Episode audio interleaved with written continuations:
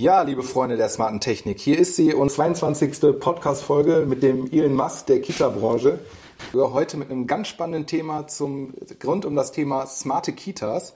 Michael, du bist Gründer von Little Big Future und anderen innovativen Unternehmen im Bereich der Kitas. Stell dich und äh, deine Vision zum Thema Kita der Zukunft doch mal kurz vor. Ja, hallo, schön, schön heute bei euch zu sein. Äh, wirklich toll, mal über dieses Thema äh, Kita und Zukunft im Zusammenhang zu reden. Ähm, es ist so, dass ich äh, eigentlich aus einer ganz anderen Branche komme und mit Kita relativ wenig am Hut hatte.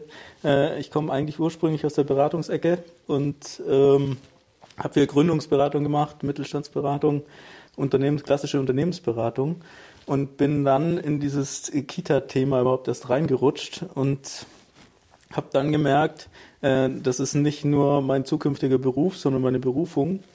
Und habe aber in der Branche festgestellt, dass es äh, so viel zu tun gibt, äh, dass die Branche irgendwie in der Zeit stehen geblieben ist äh, und mit Zukunft und mit der Generation, die unsere Zukunft gestalten soll, eigentlich relativ wenig zu tun hat. Und äh, deswegen haben wir uns intensiv mit dem Thema auseinandergesetzt und ja, gedacht, wir müssen Kita neu denken und gerade äh, durchleuchten wir alle Prozesse in der Kita und selbst vom Gebäudebau bis zur Gestaltung, bis, zu, bis zur Technik, die in der Kita verwendet wird, äh, drehen wir gerade alles auf links. Ja, also das Thema Digitalisierung und Kita, das scheint für viele Zuhörer wahrscheinlich erstmal so ein kleiner Widerspruch zu sein.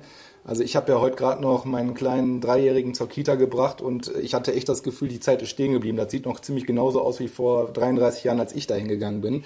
Ähm, stell doch mal so ein bisschen detaillierter vor, wie stellst du dir denn so das Konzept, die, die Kita der Zukunft vor? Naja, die, die Kita der Zukunft äh, an sich ist ja nicht nur Digitalisierung. Also wenn wir uns unsere Zukunft anschauen, dann ist ein großer Teil unserer Zukunft der Erhalt des Planeten ähm, auch wie wir mit dem Planeten umgehen. Äh, und natürlich spielt die moderne Gesellschaft, die Digitalisierung eine große Rolle in der Zukunft. Also sprich, äh, schau dir die Post an, die an äh, Briefmarken arbeitet, die auf Blockchain-Technologie basieren, äh, oder Tesla, die selbstfahrende Autos bauen. Ähm, da ist Technologie ist aus unserer Gesellschaft nicht mehr wegzudenken. Aber nichtsdestotrotz umfasst die Kita der Zukunft in unseren Augen oder mit, mit unserem Grundverständnis äh, viel, viel mehr. Also da geht es um, äh, welche Baustoffe verwende ich, äh, was, wie kriege ich äh, das, den Kindern äh, die Natur nahegebracht, dass die auch die Natur oder den Planeten wieder schätzen lernen, wie gehe ich mit nachhaltiger oder Bildung für nachhaltige Entwicklung um. Äh, ich bringe muss Themen auf, auf den Tisch bringen mit, was ist überhaupt nachhaltig und so weiter, darf aber dabei die Moderne nicht vergessen. Also sprich, es gibt äh, Konzepte in, in der Kita-Branche, die halt hauptsächlich auf das Thema Natur mit Waldpädagogik oder Naturraumpädagogik eingehen. Das ist aber in einer, in einer modernen Gesellschaft, wie wir es heute haben, viel zu einseitig. Deswegen versuchen wir eben äh, sowohl die technischen äh, Anforderungen der Zukunft als auch äh, Natur und, und, und Bildung für nachhaltige Entwicklung, gerade die Agenda-Ziele der Agenda 2030 äh, zusammen zu verbinden und in den Vordergrund zu bringen. Sehr spannend. Also ein ganzheitlicher Ansatz, der eigentlich alle Facetten sozusagen betrifft. Ne? Welchen zentralen Mehrwert versprichst du denn von diesen Themen für die unterschiedlichen Parteien? Also einmal natürlich für die Erzieher, für die Kinder, für die Betreiber. Wo siehst du da die zentralen Mehrwerte? Nein, der Mehrwert stellt sich äh, unterschiedlich dar. Je nach Zielgruppe äh, gibt es diverse Punkte, die da eine, eine, wichtige Rolle für uns spielen.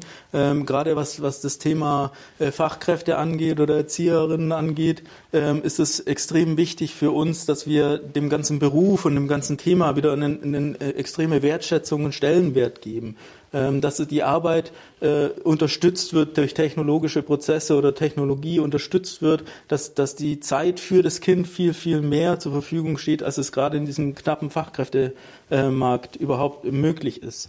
Ähm, entsprechend achten wir extrem darauf, dass die Prozesse, die die Kita digital unter, oder unterstützen oder, oder das digitale Technik, die die Kita oder die Kita-Prozesse unterstützen, äh, den Kita-Alltag einfacher machen ähm, und vor allem mehr Zeit für die Kinder äh, bieten. Bei den Kindern ist es so, dass wir einfach äh, die Kinder auf eine Welt vorbereiten müssen, äh, die nicht nur mit der Digitalisierung oder insgesamt mit neuen Medien extrem viele Möglichkeiten bieten, sondern eben auch extrem viele Gefahren bieten. Und da ist der, der große Ansatz, dass wir weg wollen von diesem Konsumverhalten, dass ich irgendwie zu Hause das Tablet raushole und nur Netflix äh, mir gönnen und vielleicht mal ein Filmchen gucke, um hier äh, keine Schleichwerbung zu machen, ähm, aber äh, sondern eher, dass ich auch quasi diesen äh, schaffenden Charakter, den kreativen Charakter reinbringe und aufzeige, was denn für Möglichkeiten mit Technik überhaupt stehen, welche Weg Bildungsräume. von Konsumtechnik hin zu, wie nutzt sie uns und unterstützt uns im Hintergrund, dass wir mehr Zeit für das Kerngeschäft haben. Ganz Stelle. genau. Und vor allem bei den Kindern einfach auch zu zeigen, ich kann mit Technik oder mit technischen Möglichkeiten auch extrem kreativ sein. Ja. Ähm, und dann natürlich auch mit den Eltern, da sehen wir uns auch in der Pflicht, einfach unseren Bildungsauftrag vollumfänglich wahrzunehmen, weil selbst die älteren Generationen kommen ja gerade in eine technische Welt rein und die, die technische Welt dreht sich ja immer schneller und da irgendwie Fuß zu fassen, ein Verständnis für zu kriegen, auch Ängste zu nehmen, das ist eine große Aufgabe, die wir uns auf die Fahne geschrieben haben. Weil einfach Technologie und was passiert mit meinen Daten und so weiter schon auch Angst machen kann. Absolut. Wie sieht das Ganze denn wirtschaftlich aus? Weil das, was du alles eben beschrieben hast, die Technologie, die Bausubstanzen, das kostet ja erstmal alles Geld. Wo liegt auf der anderen Seite das Einsparpotenzial, wenn du auf der einen Seite erstmal viel investieren musst?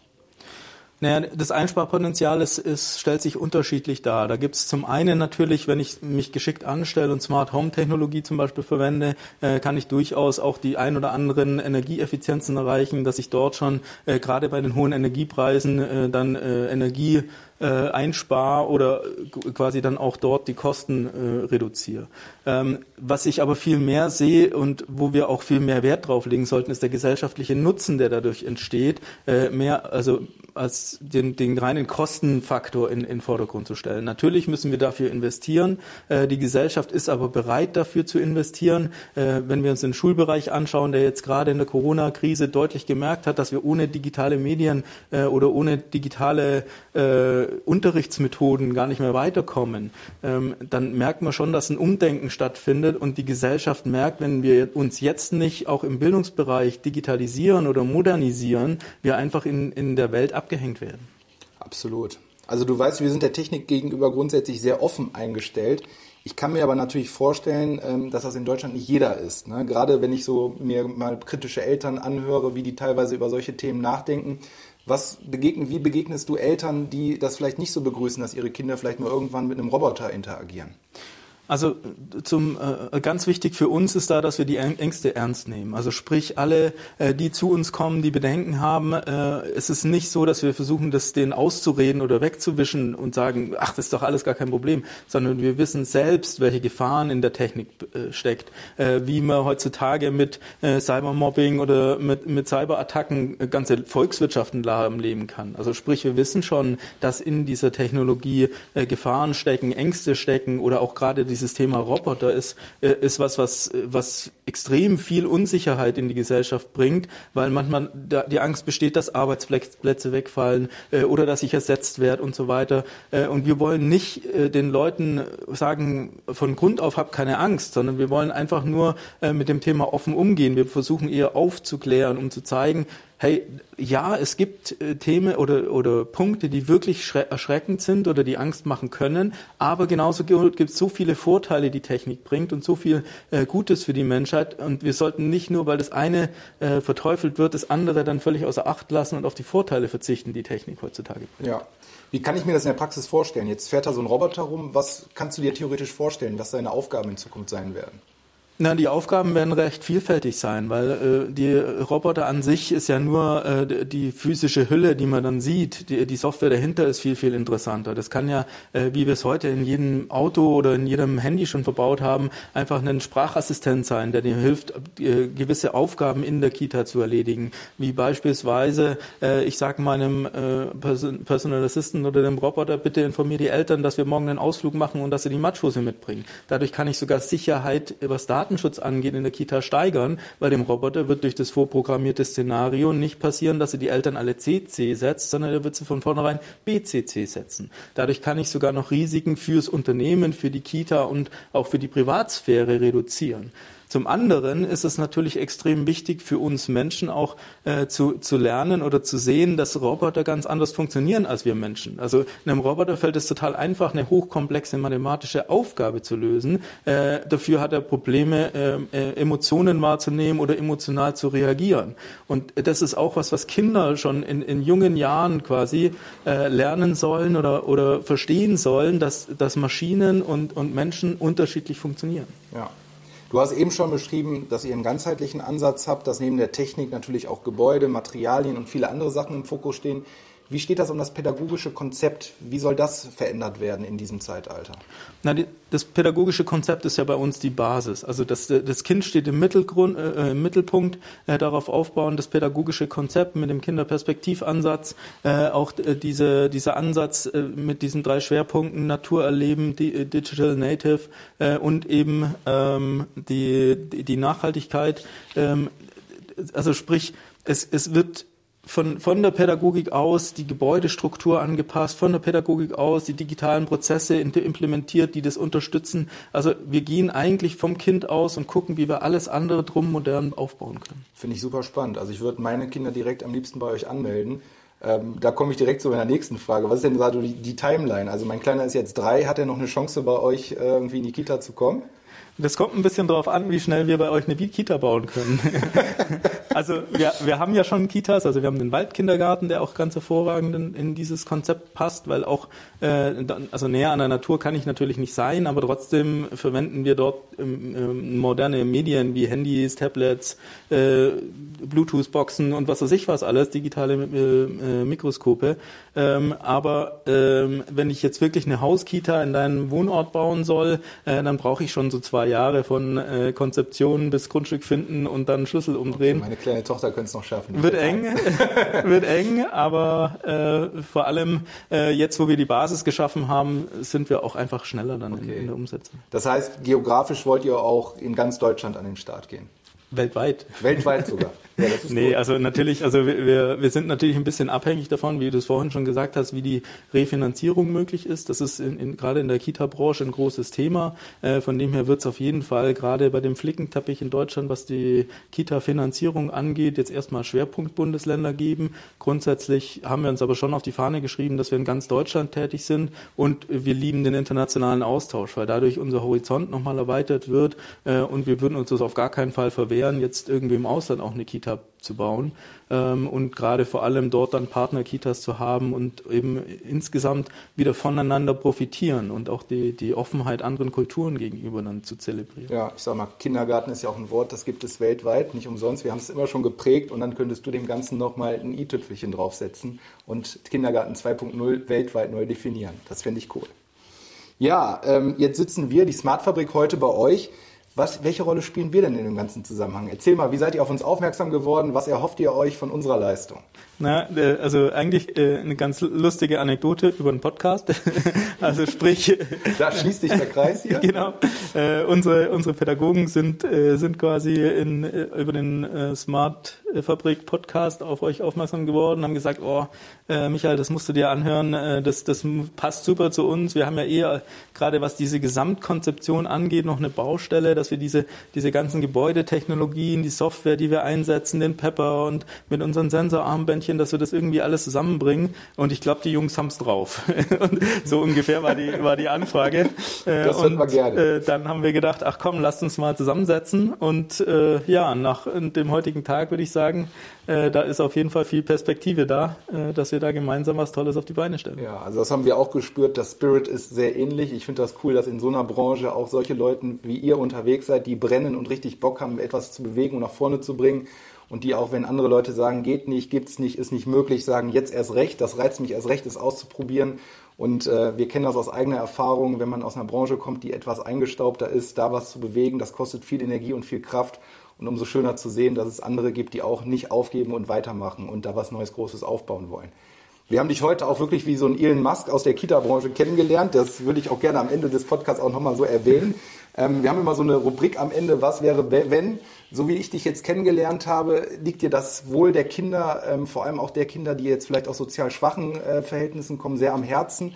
Jetzt wäre mal die Frage, wenn Geld keine Rolle spielen würde und du über ein Kapital wie Elon Musk verfügen würdest, was wäre denn das, was du dir für die Kinder in Deutschland so wünschen würdest? Oder was wäre deine erste Tat, die du voranbringen würdest? Naja, dass wir Bildung für alle Kinder in Deutschland oder sogar weltweit einfach erlebbar machen können. Weil äh, erlebbare Bildung ist äh, das, was hängen bleibt. Äh, ich habe es heute schon mal im, im Zuge unserer Zusammenarbeit gesagt, äh, wenn du dir de, den Atlas im Erdkundeunterricht anschaust, dann gehst du aus der Schule raus und hast vergessen, wo Australien liegt. Hast du Work and Travel in Australien gemacht, dann wirst du nie wieder vergessen, wo Australien liegt auf dieser Weltkugel.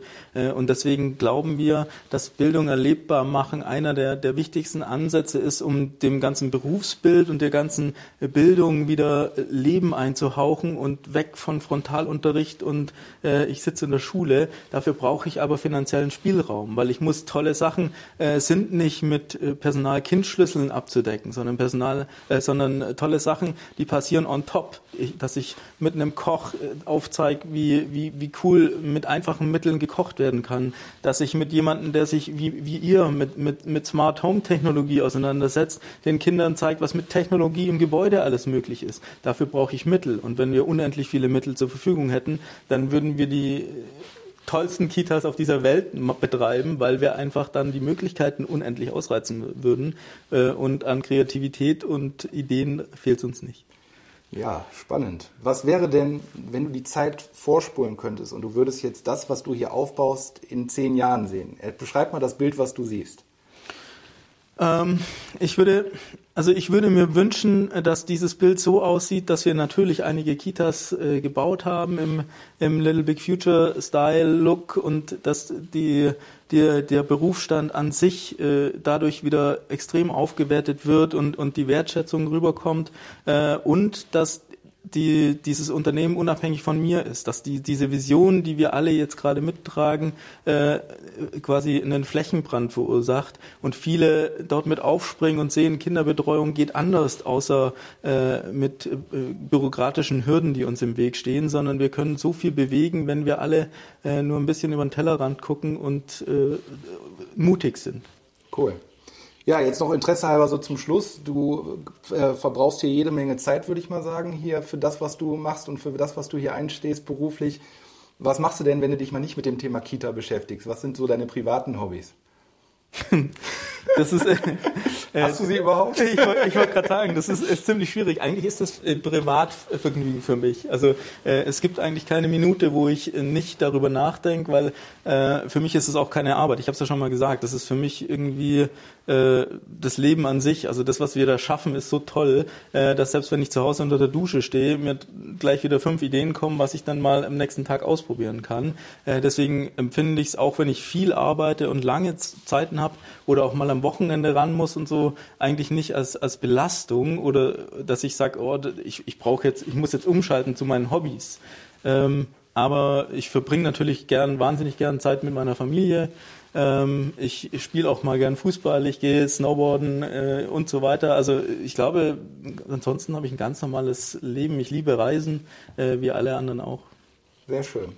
Das war sehr spannend, Michael. Danke für deine Zeit, danke für die interessanten Ausführungen.